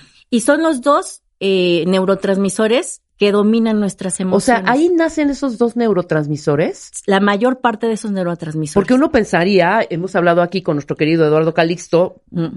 desde hace más de 14 años, yo pensaba que en el cerebro se producían esos neurotransmisores. También se producen ahí, Pero en la micro, o evidentemente en el intestino, está el 95%. de, de las células del intestino. ¿Cómo no van a afectar? Claro, nuestras emociones. Claro, ahí está la conexión directa. exacto. No, no sé si, si te has pasado. Que Cuando tienes como a- alguna emoción muy fuerte, luego, luego sientes el hueco en el estómago. El hoyo en el ¿no? estómago, claro, Y, y antes no entendíamos por qué. claro. Y es que también algo súper importante, Rebeca, es que tenemos nosotros eh, unas células que se llaman neurópodas, Ajá. que son como, de cuenta, células nerviosas que sacan como patitas y pueden estimular el nervio vago. Y el nervio vago es el nervio que tenemos que controla todo el sistema gastro- eh, gastrointestinal y por eso sentimos el hueco en el estómago. Ajá. Controla nuestra digestión, controla eh, pues todos los movimientos involuntarios que tenemos, ahí la secreción, por ejemplo, de ácido en el estómago. Entonces, son súper importantes porque estas células neurópodas también pueden ser estimuladas para bien o para mal por la microbiota intestinal. Claro, o sea, si está eh, comprometida tu microbiota, estas antenitas o estas patitas de. ¿cómo me dijiste que se llamaban? Células neurópodas. Las neurópodas también influyen en tu estado de ánimo. Exactamente. Absolutamente. Sí, y también fíjate, la microbiota lo que ocasiona es, ellos, pues las bacterias van a, a trabajar, ¿no? Y van secretando, pues sus desechos, y es- esos desechos, pues pueden ser buenos para nosotros, pero también pueden ser malos. Y eso también va produciendo cierto nivel de inflamación a nivel celular, que, pues bien, o puede estimular de manera local, o pueden irse esos factores por torrente sanguíneo a todo tu cuerpo, llega también al cerebro, o también pueden llegar a estimular al sistema inmunológico. Y ahí es donde entra la parte de la inmunonutrición. Ok, ¿no? claro, claro, claro. Porque activando el sistema inmunológico, pues ya es como una carrera de que, es de cuenta, le prendes la mecha y, Y se va, claro, Se como va hilo de para- media. Exactamente. Por supuesto. Ahora, ¿cómo sé que mi microbiota sí me está afectando en mis emociones? ¿Cómo puedo detectarlo? Pues mira, mucho de esto lo estamos viendo con personas que dicen, estoy yendo a- a terapia, me está viendo un psiquiatra, estoy tomando medicamento y no me y no estoy mejorando. Ok. ¿no? Ajá. Muchas veces este a mí los psiquiatras me los están refiriendo y cuando hacemos pues un estudio, ya los revisamos bien, todos vemos que sí tenía una alteración en la microbiota, ¿no? Lo que tenemos que hacer es balancear esa microbiota para también ayudar a que el tratamiento farmacológico pueda ser más eficaz. Claro. ¿No? Porque imagínate, por un lado estamos dando una, un, un medicamento que está ayudando a que la serotonina funcione mejor, pero si no estás produciendo serotonina, ¿cómo te va a funcionar? Sí, claro, por supuesto. Exactamente. Entonces, lo primero es que hay que, que revisar bien cómo está funcionando tu microbiota. Pero ve qué interesante, porque si nos ponemos a rascarle un poco, a irnos un poco más profundo, o sea, no quiero decir que eh, dejemos a un lado la salud mental en absoluto, ¿no? Hay ciertas eh, indicadores en donde, no sé, yo recuerdo hace poco que una eh, amiga muy cercana terriblemente en el hoyo hundida de la depresión y finalmente pudieron regularla, pero ¿sabes qué era? La tiroides, ¿no? Por ejemplo. Sí, sí, sí. Entonces hay como factores externos que pueden eh, llevarte a una condición así. Exactamente. Rasgos de, de- de depresión o ansiedad o ¿qué más? Sí, no, y son muchas cosas, porque, bueno, en lo que son las enfermedades mentales hay un espectro enorme. ¿no? Enorme.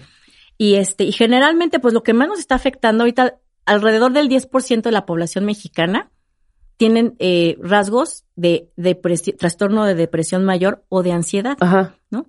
Y muchas veces pensamos que es no nada más por el estrés y nunca damos un paso atrás y vemos a ver, ¿y por qué antes sí podía con el estrés y ahora no? ¿no? Porque antes sí tenía más tolerancia a la frustración y ahora no. Y pues ahorita es muy fácil decir, ay, bueno, fue por la pandemia, ¿no? Sí, nos todo rompió todos- Claro, por su- los esquemas, ¿no? Pero, pero realmente hay muchas personas que tienen trastornos metabólicos porque también la microbiota re- regula todo lo que es el eje neuroendocrino adrenal e incluso la tiroides. Claro. Entonces, sí es importante que las personas, que eso lo hacen los médicos psiquiatras, ¿no? Cuando empiezan un tratamiento, pues se les hace, se les hacen estudios para averiguar de dónde empezó el Sí, trastorno por supuesto. y poderlo medicar, ¿no? Claro, sí, el psiquiatra sí medica, el terapeuta o psicólogo no. No. Esa es la gran diferencia. Exactamente, pero son complementarios. Exacto, ¿no? absolutamente, ¿no? Ajá.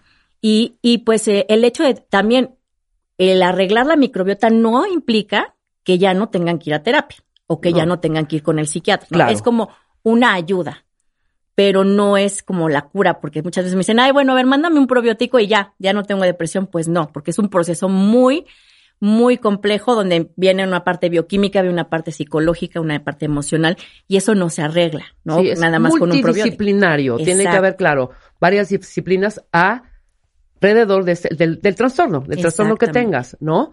Pero qué interesante es saber ahorita que probablemente ahora que siento este hueco en el estómago, me sudan las manos, tengo una ansiedad terrible, no tengo hambre, estoy inflamada, lo primero que es, estoy, traigo una depresión del cuerno. No, espérame. Claro, hay que ir con los especialistas indicados para ver, ok, mi eh, eh, terapeuta y mi, y mi psiquiatra para que me hagan los estudios necesarios y también eh, una revisión, eh, y yo, y yo diría que una revisión casi, casi constante, un check-up. Exacto. ¿No? De nuestro cuerpo. Sí, que cuando normalmente la gente hace un check-up, vas al laboratorio y dices, a ver, ¿qué hay de oferta? ¿No? Exacto, sí. Y te dicen, y tenemos el check-up tal, ¿no? Que incluye esto, esto y esto.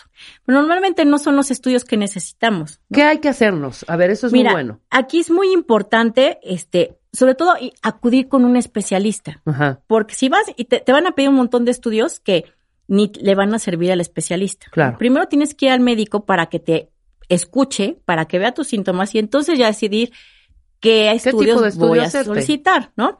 Porque aquí sí es muy importante. Yo tengo que ver si tiene parásitos o no, cómo están sus hábitos alimenticios, cómo está su composición corporal, porque también, según el porcentaje de grasa corporal o de músculo, me van indicando cómo está su estado de salud, ¿no? Mientras más grasa corporal uno tiene, mayor inflamación a nivel celular va a tener. Claro. Y eso en automático es un indicador de que la microbiota sana no está. Sí. ¿No? Entonces sí es muy, muy importante que antes de que corran al laboratorio y digan, ah, me voy a hacer este estudio, no, primero su cita con el doctor. Exactamente. Y lo que los revise muy bien, les mande a hacer los análisis pertinentes y después, bueno, ya atacar el problema ya con, evidentemente, un diagnóstico. Ahora dime, ¿cómo puedo o cómo podemos, tanto yo como todos mis amigos que nos están escuchando, hacer mucho más sana nuestra microbiota. O sea, una sana, perdón, una microbiota 100% sana no existe, ¿no? No, no. No, tenemos que tener siempre un balance. Siempre hay un balance. Siempre. Pero ¿cómo mantenerla del lado bueno, pues? Sí, pues mira, lo más importante es este, no todos los probióticos son iguales, porque también hay gente que va y dice, ay, mira, este probiótico tiene muchísimas cepas y tiene muchos millones, así todos me dicen, ¿no? Claro. Me compré un probiótico de muchos millones y a ser buenísimo. no todos los probióticos son iguales ni están indicados para todos los pacientes. Aquí hay que ver qué tienes tú en tu microbiota intestinal. Y así es muy fácil, ¿no? Hay estudios carísimos que sí te puedes mandar a hacer para que te analicen tu microbiota y a ver cómo está.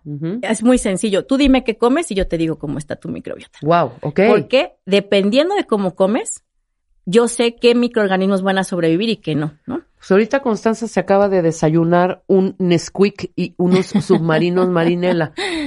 ¿Desayuno bien, Carmina? No, pues no. Pues ahí no, hay, no hay nada nutritivo, ¿no? ¿Y Rulo, tú qué? ¿Te echaste otra vez tus platanitos y tus hot cakes? ¿Sanduchito? ¿Jamón de pavo? ¿Pechuga de pavo y avena? Pues, pues mucho mejor. Willy, ¿tú? Dos tacos y un pato pascual. Dos tacos y un pato pascual. Bueno, los tacos van bien, el, el, pato pascual no tanto. Por, Yo me eché mi activia en la mañana y una manzana. Muy bien, muy bien, porque acuérdense que hay que tener un pedacito de Twinkie. Mira, no, no pasa nada por un pedacito, ¿no? Que no sea la base de tu alimentación. Mientras más procesado esté el alimento, ¿y cómo puedo saber si está más procesado? ¿Cuánto tiempo te aguanta en tu despensa? Ok, claro. No, bueno, hija. No, no, no, de eso estábamos hablando el otro día. ¿Sabes? O sea, de pronto el pan de caja al tercer o cuarto día ya estaba enmohecido. Sí. Ese es un buen pan. Ajá, yo veo mi, pan de caja, el que generalmente este, compro, y me dura, pero hasta un mes, ¿eh? Sí, de verdad. Sí, y no les pasa nada. Oye, eso sí ¿eh? es importantísimo, Carmina. Muy bien. Checar Entonces, cuánto te dura el, el, alimento que tienes en tu casa. Exacto. Mientras menos dura, es mejor, porque no tiene conservadores y no tiene aditivos, ¿no? Claro. Este, también muy importante, cuánta fibra estás comiendo, ¿no? Cuánta fruta, verdura. El promedio del mexicano, pues dice, ay, sí como verdura porque los tacos le echaron, sí, este, le echaron cilantro, perejil, cebolla y, este y un guacamole. O salsa, ¿no? Sí, claro, o salsa. No, y eso no es comer fibra. Entonces necesitamos tener un buen aporte de fibra. Necesitamos también tener un buen aporte de proteínas, ¿no? Y el chiste es balancear y ver cuáles son los requerimientos normales de tu organismo, ¿no? Padrísimo, Carmina. Fíjate que aquí nos están haciendo muchísimas preguntas, mi querida Carmina, respondamos. Sí, claro. Algunas, no vamos a poder responder todas, pero bueno, no tienes Twitter, ¿verdad? Sí, sí tengo. ¿Cuál es? Pero me dice que Constanza que no lo, tú lo, no lo usas, pues a partir de ahorita lo tienes que usar. ¿Cuál es tu Twitter? Sí, pues es arroba DRA Carmina Flores. También ese es mi Instagram, arroba DRA Carmina Flores. Ok. Y eh, mi mail es carminaflores arroba gmail.com. ahí me pueden localizar. Ahí están los datos de la doctora Carmina. Eh, dice aquí una cuentaviente, duda, eh, doctora, ¿tomar colágeno hidrolizado y creatinina afecta a la microbiota? Pues sí, generalmente tienen efectos benéficos para la microbiota. Hay que ver nada más qué tipo de colágeno Ajá. y también la dosis de creatinina, ¿no? O creatina que tome. Porque ¿Lo hay algunos mal? colágenos. Es que, de- es que hay creatina y creatinina. no, depende. ella es creatinina. Crea- creatinina, sí. Ajá. Y también este, hay diferentes tipos de colágeno. En la revista del consumidor de hace unos cuatro o cinco meses salió un estudio que hicieron de los colágenos que venden aquí en México y de verdad es sorprendente. Hay muchos que ni colágeno tienen. Ajá. Imagínate. Imagínate, no, no, no, no. Aquí otra cuentaviente nos pregunta, doctora, ¿es bueno comer diario frutas y avena? ¿Qué onda con la, el azúcar de las frutas? Ah, e- esa es una excelente pregunta porque mucha gente tiene miedo a comer fruta. Ajá. no es mala la fruta, ¿no? Lo malo es cómo la comemos. Si, por ejemplo, hacemos jugo, ¿no? Imagínate una naranja. Si sacamos el jugo, lo que va a entrar, me voy a tomar directo, es toda el azúcar de la fruta de golpe y eso me genera un pico de insulina para bajar el azúcar en sangre. Claro. Si yo, en cambio, me como la naranja con todo y el gajito, entra con todo y fibra. Entonces mi estómago va rompiendo las células de la, de la naranja para ir liberando el azúcar de la fruta poco a poco. Y Claro. entonces no me hace daño. Entonces no te eches un shot, un jugo, sino No, simplemente cómete una cómete la naranja. naranja. Exactamente. Exactamente. Muy bien. Eh, ¿Qué onda con el kefir, doctora? ¿De agua y leche sirve para la microbiota Por intestinal? supuesto que sí. Lo que es el kefir, el kombucha, los búlgaros, el yogur, todo eso son eh, eh, pues alimentos que contienen probióticos, ¿no? Incluso también algunos productos fermentados, este, como el sauerkraut, ¿no? Que es esta col encur- encurtida, los pepinillos, ¿no?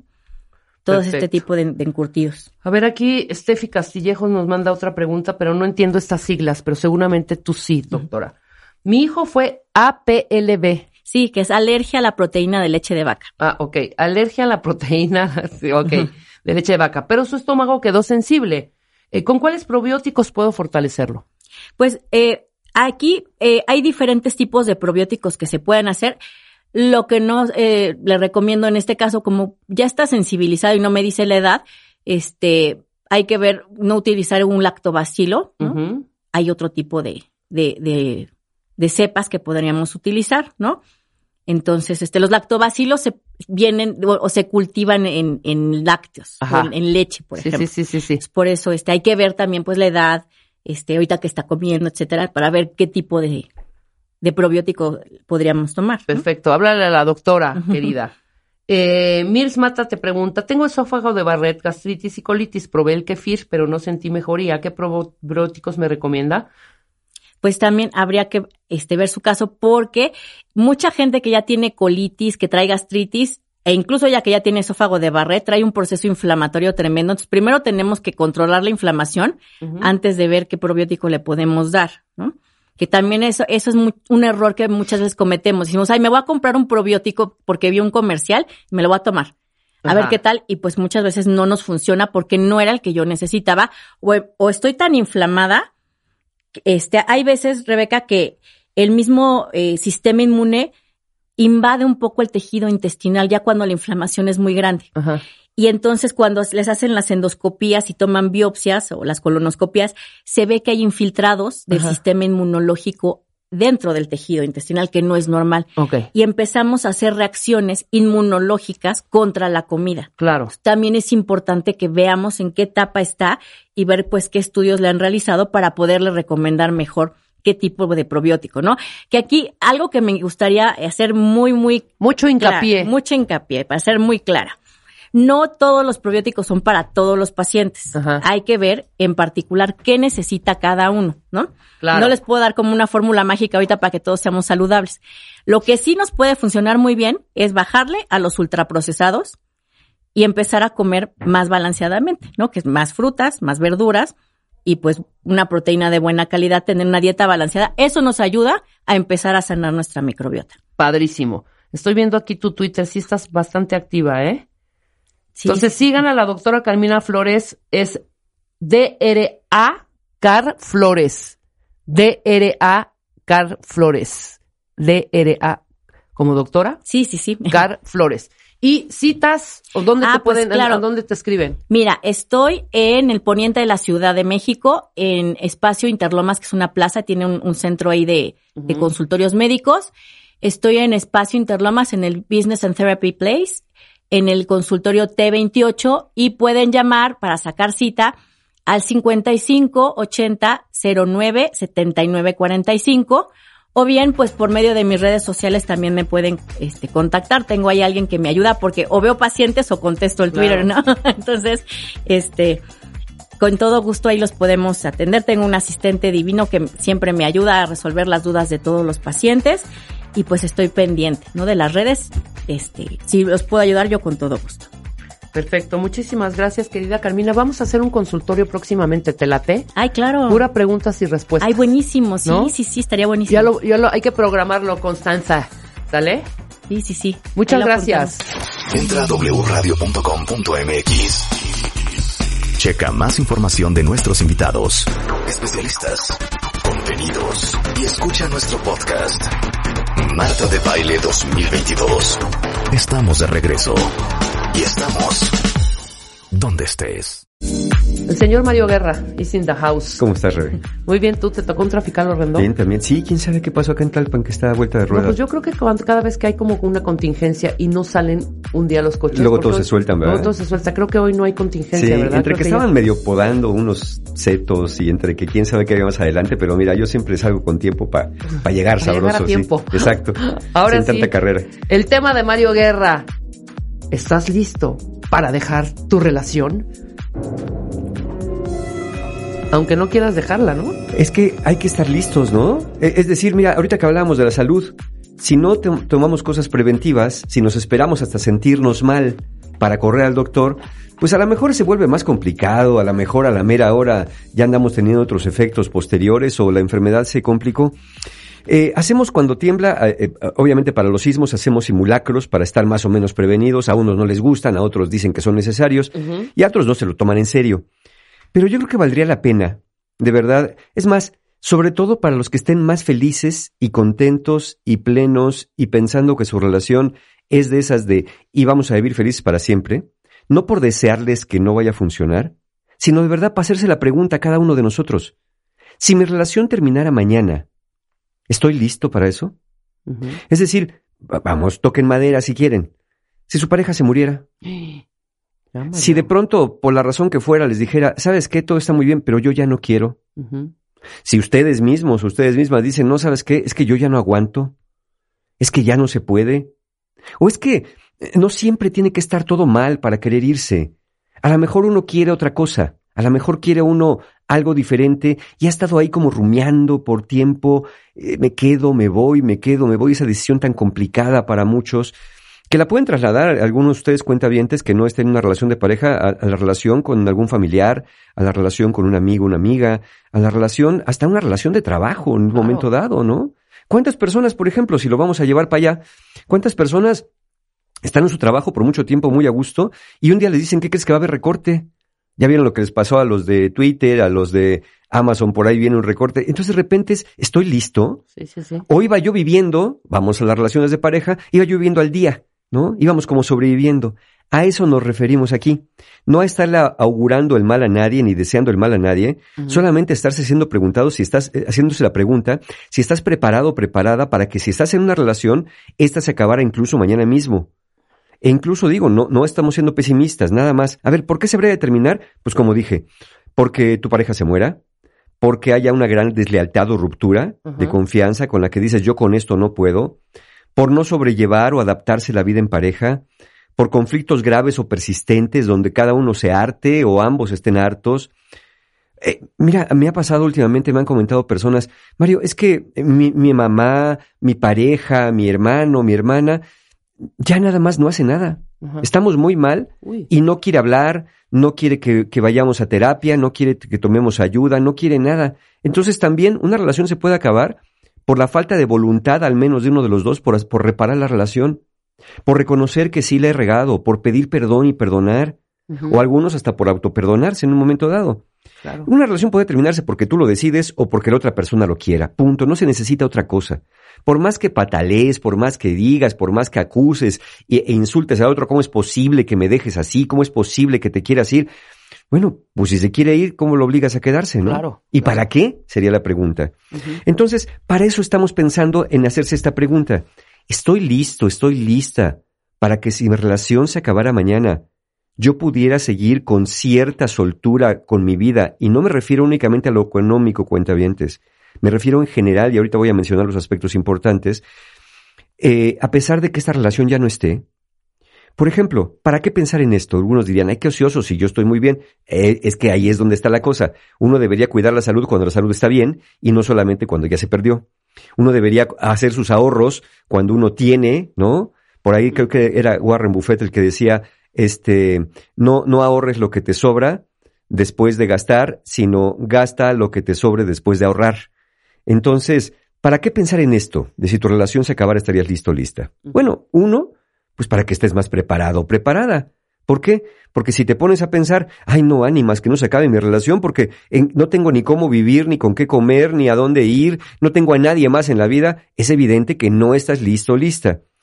Para que nadie, fíjate, pa- para, para pensar en esto, para que por miedo a perder tu relación, no tengas que ceder el asiento del conductor en tu propia vida y que tú solamente vayas como copiloto, si no es que incluso como pasajero nada más, o hasta en la cajuela Sí. del, del tránsito de tu vida. ¿Por qué? Porque a alguien ya le diste el volante. Imagínate tú, ¿no? Tienes una pareja que sin querer y sin decírselo, ya le soltaste el control de tu vida. Tú, tú maneja, tú llevas los pedales, el acelerador y la palanca de velocidades. Y de pronto cuando te asomas porque el carro va haciendo zigzags, el piloto ya no está. Sí, ¿no? sí, sí. ¿Qué haces si tú vas en la cajuela? De aquí a lo que te sales, de aquí a lo que llegas al asiento del piloto, pues seguramente ya te estrellaste. A eso me refiero. Estar preparado, preparada en caso de una emergencia o necesidad. Eh, Esto, pensar en esto es para no confiarte demasiado en que tu relación va a durar por mucho tiempo por arte de magia. Darnos cuenta que no es lo mismo el amor que la relación de pareja, porque el amor es algo que se siente, pero la relación de pareja se construye. Y si yo nada más le dejo a la otra persona todo el material, los ladrillos, el cemento, este, todos los acabados, se los dejo al otro, y yo nomás estoy como disfrutando la- el plano y luego la construcción, ¿qué pasa si el otro no regresa? Claro. Me quedo con la casa a medias. Entonces, esa es la idea. Si piensas que tu relación se puede terminar, es posible que te esmeres en invertirle más para que al menos de tu parte eso no suceda. Bien. Y que si sucede, pues no te quedes sin, sin nada, ¿no? Claro, no te claro. quedes con las manos vacías. Ajá. Esa es la idea. Muy bien. Entonces, eh, ¿saben, ¿saben también qué pasa? Si no, te, si no te pones a prevenirte en esto, a pensar, a ver, ¿qué necesitaría yo desarrollar? ¿Qué necesitaría hacer para que si esto se acaba, yo no me venga abajo?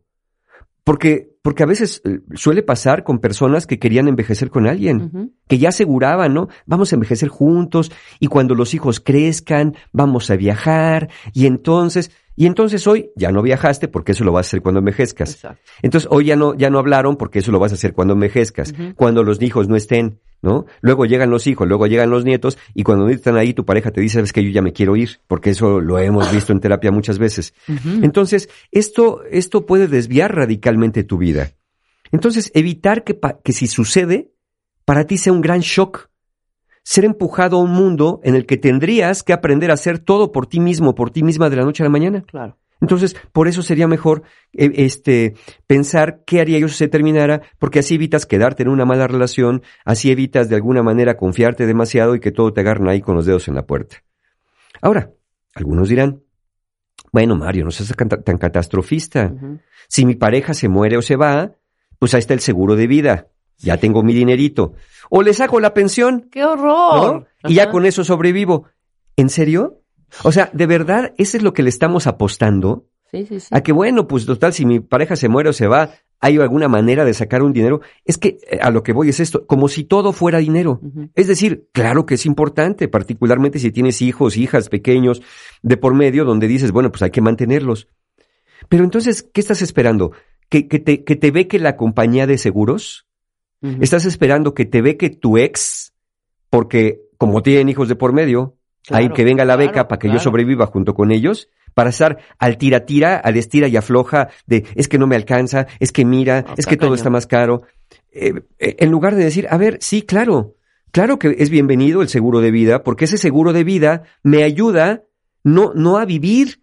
Si no ese seguro de vida me, me ayuda a que la vida sea menos angustiosa cuando viene lamentablemente la muerte de un ser querido. Claro. Eh, Esta, esta pensión que me da mi pareja me ayuda a, a estar más holgado, a vivir, pero no debería ser eh, eh, de donde yo debería de sacar. Digo, obviamente, quien tenga parejas eh, putrimillonarias, pues está bien, ¿no? Y, Sí, sí, y sí. me ha tocado, pero me refiero a lo cotidiano. Entonces, ¿qué mejor que yo tenga? Y, y conste que me estoy quedando en el dinero, porque si después vamos a la parte afectiva, vamos al punto, al mundo emocional, vamos al mundo de relaciones, ¿dónde me quedo cuando la pareja no está? ¿Qué seguro me va a pagar eso?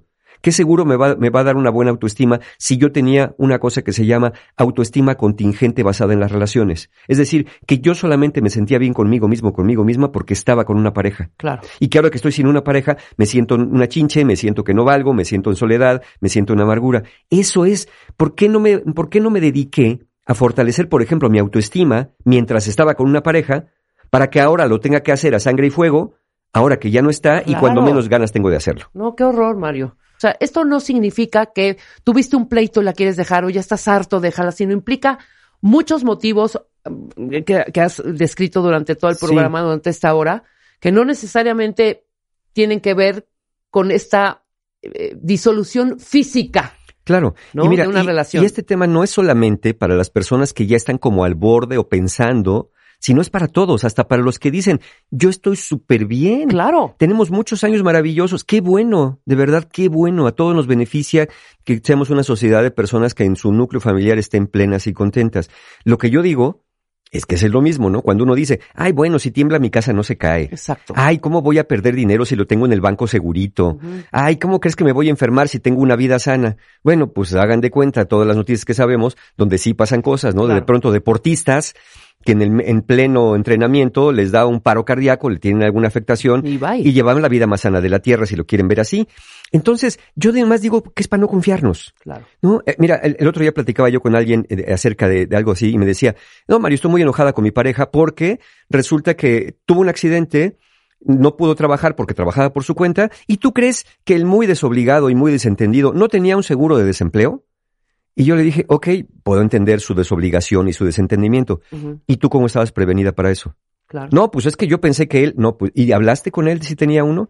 No, pero pues él le tenía que ser responsable. Bueno, ¿y tú por qué no? Sí, sí, sí. ¿Qué pasa si, si mi pareja, hablo con él, oye, si algo te pasa, trabajas por tu cuenta, no tienes un, un seguro de una empresa, ¿estamos preparados eh, ya que tú mantienes el gasto familiar? Exactamente, ¿Cómo? cualquier contingencia. Entonces, aquí viene una pregunta. ¿Debo hablar de esto con mi pareja? O sea, le tengo que decir, oye, mira, escúchate este podcast. No, Mario, no sé que le dé ideas que se vaya a ir. A ver, el que tiene la idea la tiene y el que no la tiene no la va a tener. Si crees que tu pareja tiene la madurez necesaria, sin duda háblale. Háblale de esto. Ambos deberían prepararse razonablemente en caso de que el otro, el otro un día ya no estuviera, ¿no?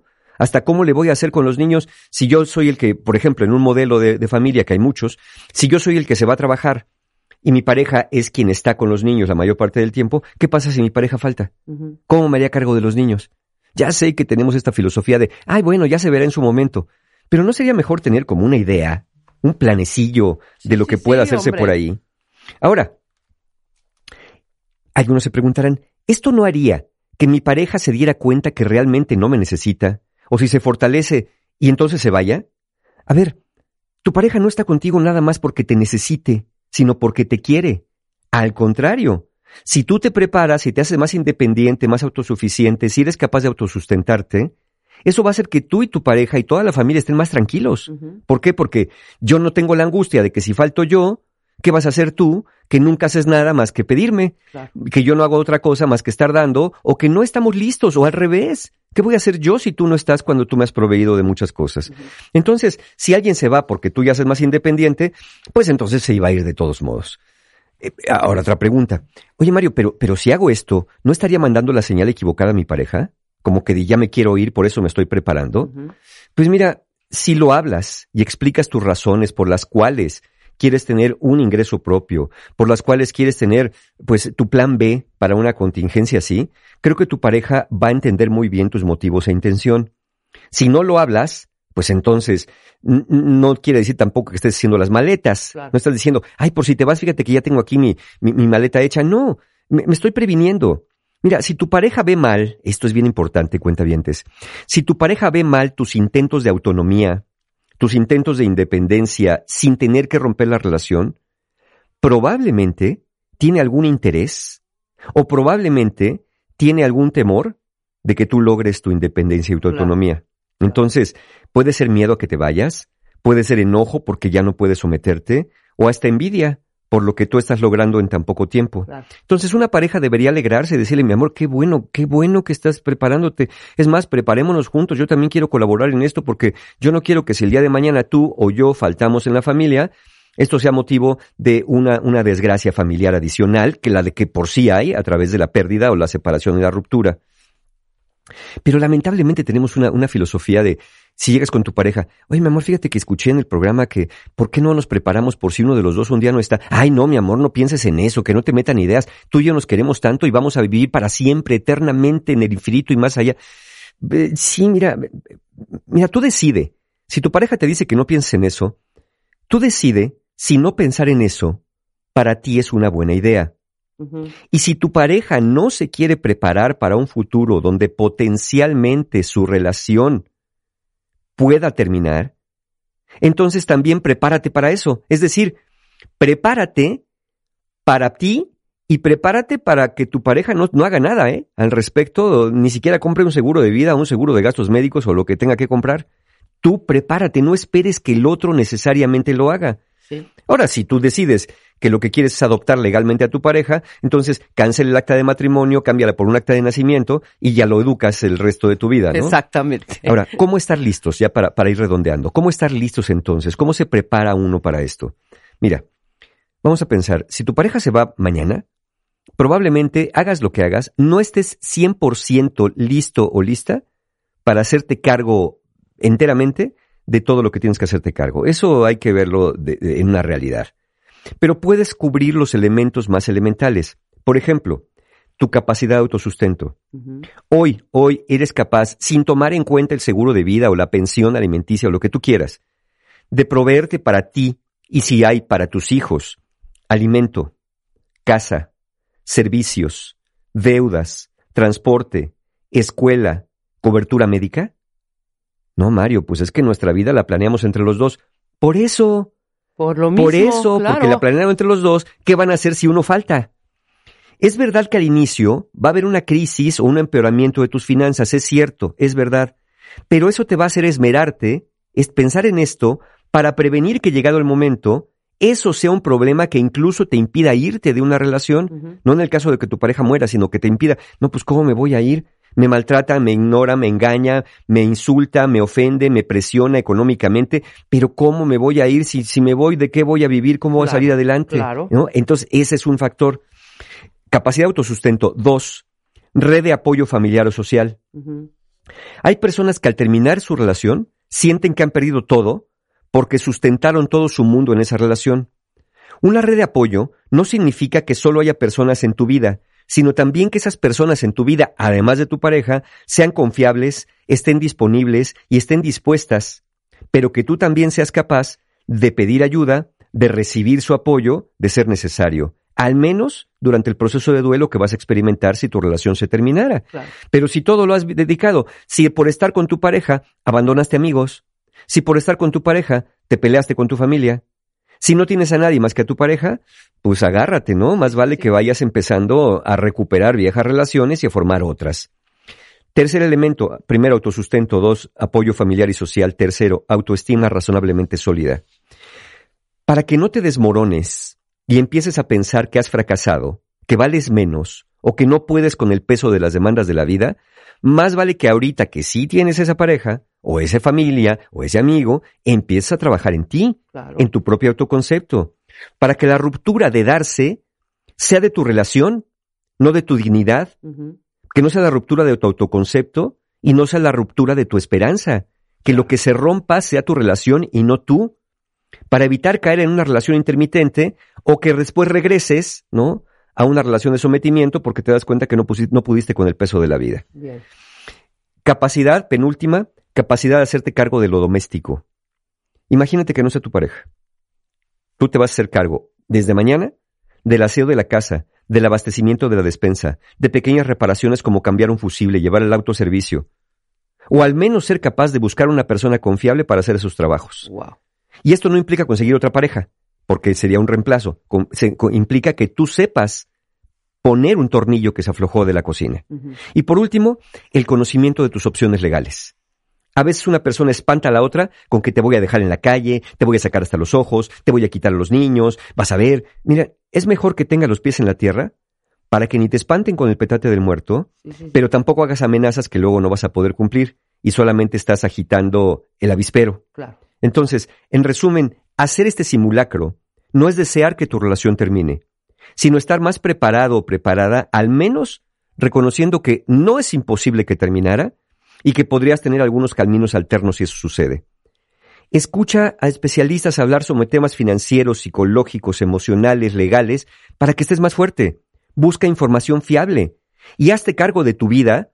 No importa que vayan a estar después con una pareja, hazte cargo de tu vida como si no estuvieras con nadie, para que estando con otra persona, para ambos la vida de pareja sea más satisfactoria, porque así vas a poder compartir en vez de dar o quitar. Claro.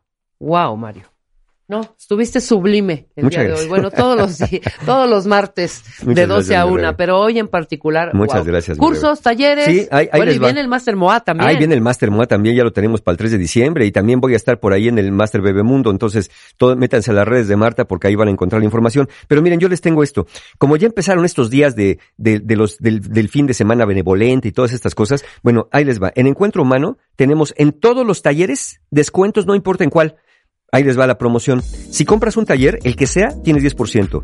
Que quieres dos, tienes el 15%. Que si quieres tres, tienes el 25% de descuento Ajá. comprando tres talleres, los que tú quieras. Bien. Puede ser tres del mismo para ir con tres amigos, tres diferentes para ti, y no tienes que hacer nada más que meterte en encuentrohumano.com y elegir los talleres que quieras en tu carrito y el descuento es automático.